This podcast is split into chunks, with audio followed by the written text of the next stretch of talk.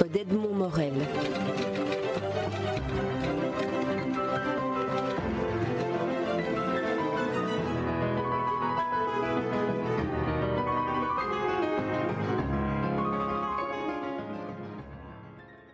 Arthur Depince, je suis très heureux de, vous recevoir dans cette émission pour la, première fois à l'occasion de la publication du second volume d'une sorte d'histoire, d'univers que vous créez qui s'appelle Zombilenium, qui est paru chez Dupuis.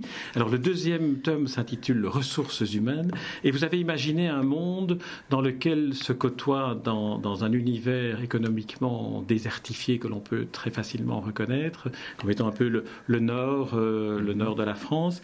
Vous avez situé un, un parc d'attractions organisé et animé par des zombies. Alors ma première question, c'est que, signifie le, goût, l'attraction que le public a pour, pour ces zombies, pour cet univers? Alors ça, c'est une grande question. C'est vrai que les, bon, les zombies, alors il n'y a pas que des zombies, il y a aussi des vampires, des loups-garous. C'est vrai que les, monstres euh, ont toujours été, euh, entre guillemets, à la mode. Enfin, je veux dire, si on regarde la littérature, le cinéma, la bande dessinée, il y a des cycles comme ça, avec euh, des, des, histoires de monstres qui reviennent souvent.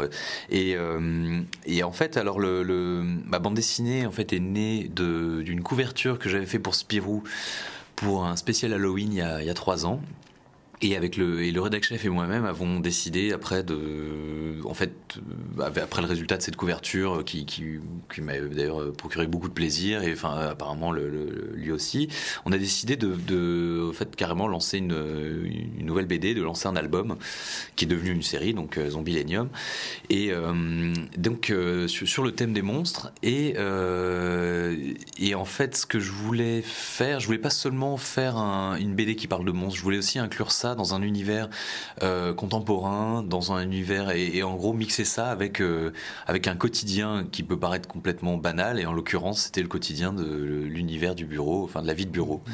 Donc ce sont des monstres qui effectivement travaillent dans ce parc et qui sont des vrais monstres et euh, mais qui ont en fait une vie qui est pas si différente de la nôtre. Ça, ils ont plein de petits bobos et plein de petits soucis du quotidien, ce qui c'est un des premiers déclics de, de votre humour. Parce qu'il faut dire, c'est très drôle, votre Zombilenium. Bah, disons que ce qui est amusant, c'est que le fond, pour moi, le, fond n'est pas si drôle que ça, mais après, j'injecte aussi évidemment plein de petites références, plein de. Euh, parce que forcément, bon, bah, ça, c'est ma manière de, de, rendre les, les, personnages attachants.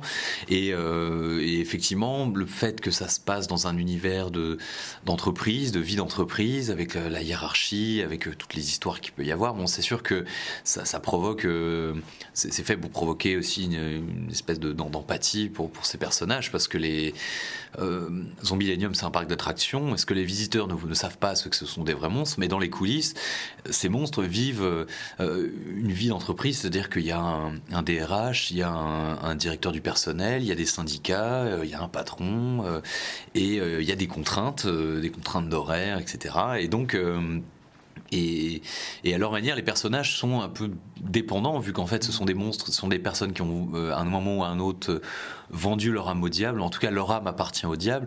Diable qui est le propriétaire du parc d'ailleurs, et, donc ils n'ont pas cette, liberté, mais ils, sont embauchés pour l'éternité. Donc, euh, donc ils essayent tant bien que mal de rendre cette éternité euh, supportable, et, et d'ailleurs ils sont, bon, ce sont eux on va dire entre guillemets les gentils de l'histoire. Et d'ailleurs dans le tome 2, ce sont les, méchants sont plutôt du côté des humains en fait, enfin des, comment dire des vivants plutôt.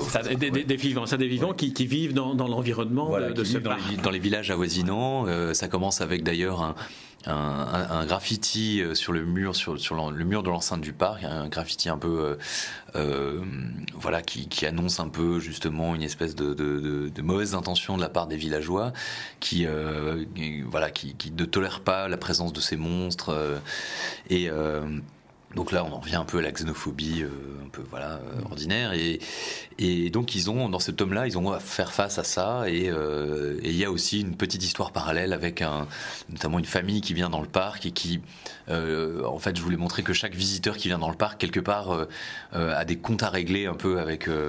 enfin là, en l'occurrence, c'est voilà la famille qui vient, un peu des comptes à régler entre différents membres et. Des secrets de famille. Là, on va pas tous les dévoiler. Hein, exactement. Oui, ouais, voilà, tout à fait. Alors, vous, vous, dites, vous dites que vous avez avez un, peu effleuré la xénophobie, mais je pense que vous avez fait de cette, de cette bande dessinée, de cette, de cette histoire, une sorte de, fable aussi du monde contemporain, et pas seulement sur la xénophobie, mais sur la différence, sur, sur comment, comment établit-on un rapport avec l'autre. Alors, est-ce qu'au moment où vous concevez euh, vos personnages, cette situation-là, euh, vous pensez à, un message que vous feriez passer ou est-ce que finalement c'est à la lecture après que le lecteur les, invente ces messages? Non, non, je, vraiment, vraiment j'y pense. En fait là, euh, bon, disons le tome 1 de cette BD était plus focalisé surtout sur la découverte du parc qu'on faisait à travers un, un personnage qui fraîchement embauché qui s'appelle Aurélien qui donc là, on visite le parc un peu en sa compagnie dans le tome 1. Euh, et le tome 2, disons que je me suis dit, je ne peux pas passer à côté de ce thème-là, en l'occurrence du thème de la, justement de la différence et du, justement de la façon, enfin du rapport entre les humains et les monstres.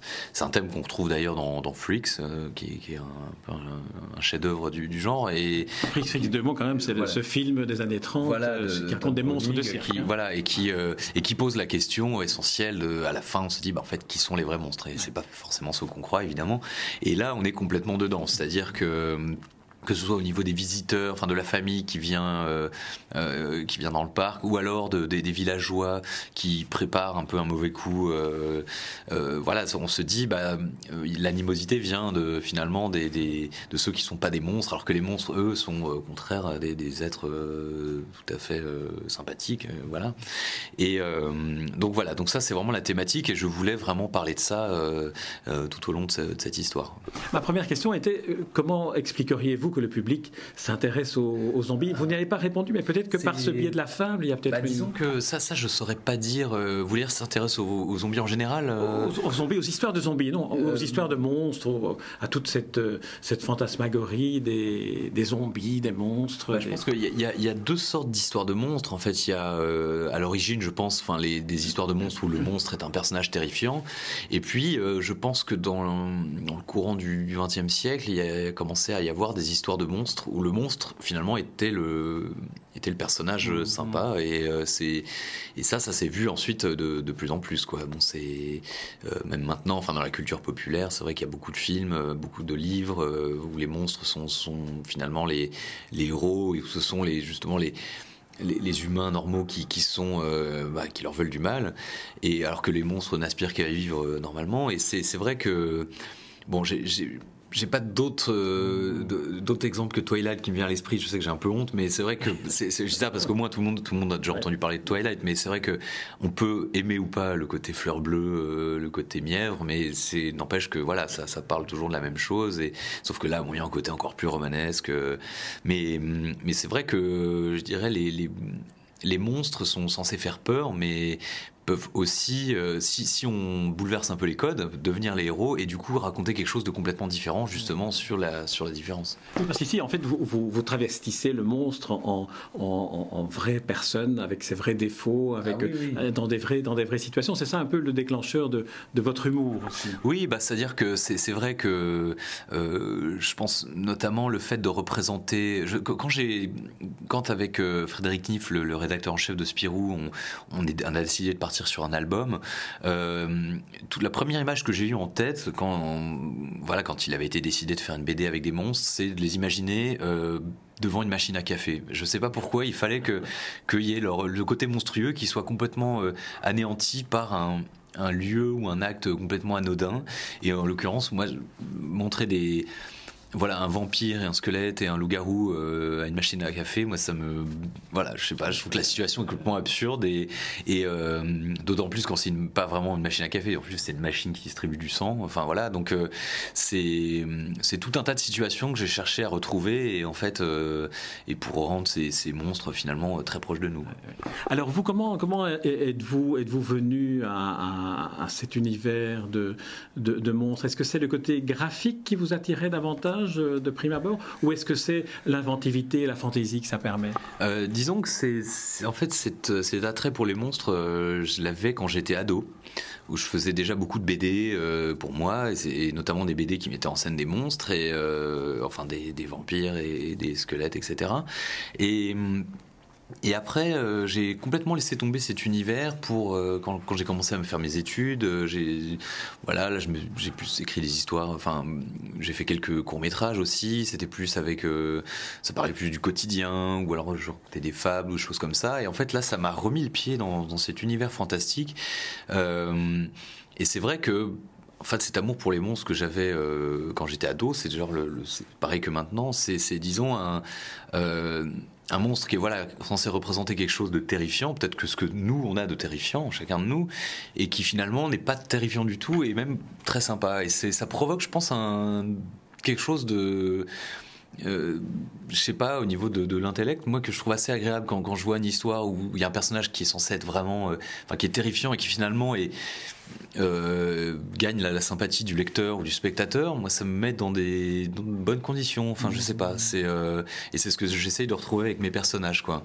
Et euh, notamment un de mes préférés qui est le squelette, parce que bon, en plus j'adore les squelettes parce que je trouve qu'ils ont toujours l'air de rigoler. Enfin, c'est, je sais pas si ça fait la même chose, mais quand je vois un squelette, j'ai l'impression qu'il se marre, on voit toutes ses dents et et voilà. Donc c'est le mélange un peu l'espèce d'alchimie entre le, terrifiant et le et le, familier comme ça qui est qui que, que j'aime bien, quoi. C'est vrai que votre squelette est particulièrement expressif, mais dans tout, dans son, dans son mouvement aussi, dans, dans, son allure générale. Voilà, ouais, c'est-à-dire que voilà, bah, comme il a, il a plus, euh, enfin, bon, il a plus grand-chose, il a plus que ses os, et du coup, euh, il est, du coup, il est d'autant plus expressif, quoi. Il parle beaucoup avec les mains, il est très, euh, voilà. Alors, euh, j'aimerais qu'on parle un petit peu de, euh, pas de technique, mais enfin de, du style de, votre dessin. Vous, vous dites en, dans la petite euh, page, page technique que l'intégralité des planches a été réalisée sur Adobe Illustrator 9.0. Alors, ça veut dire que tout le travail est fait à l'ordinateur. Voilà. Oui, tout à fait. En fait, c'est euh, alors je fais quand même un brouillon au, crayon de papier, un bout pour chaque planche pour voir un peu comment je vais disposer les, les éléments. Mais après, tout ce qu'on voit sur la BD a été réalisé sur écran. Alors je précise quand même que c'est du dessin parce que je travaille avec un stylet.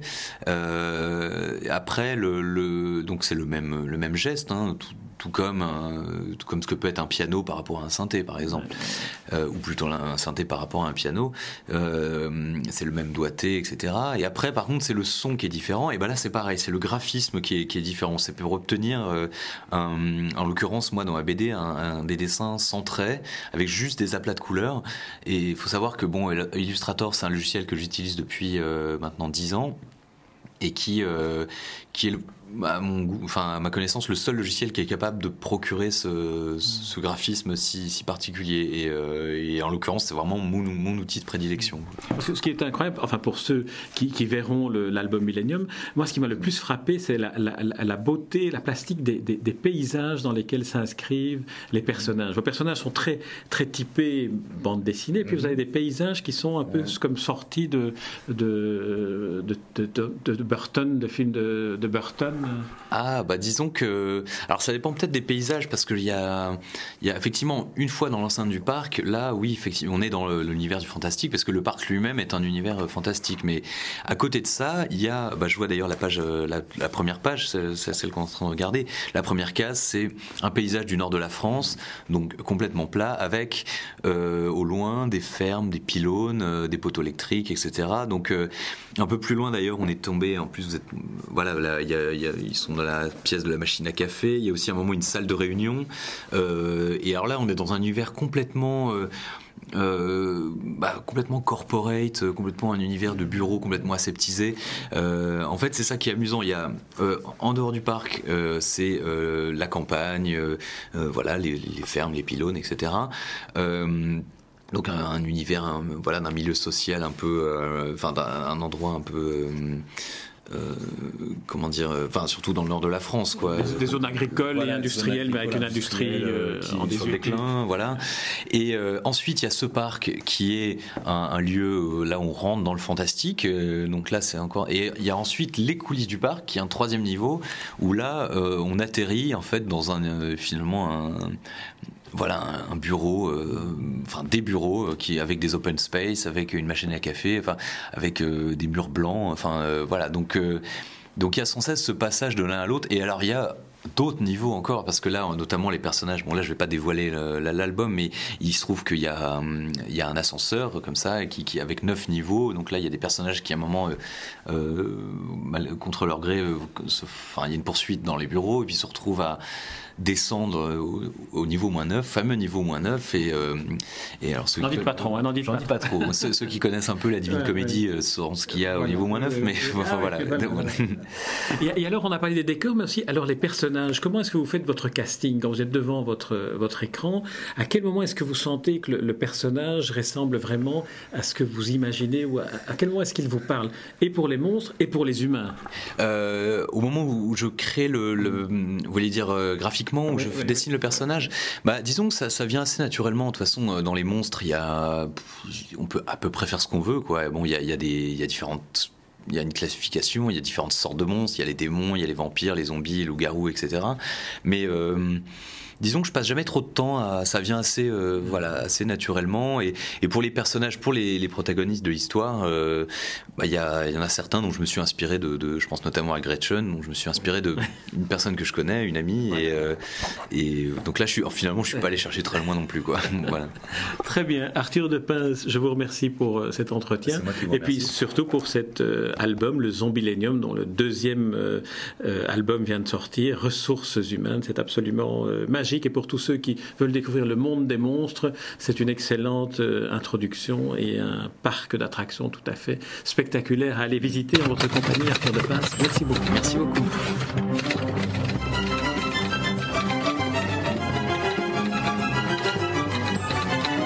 Les rencontres d'Edmond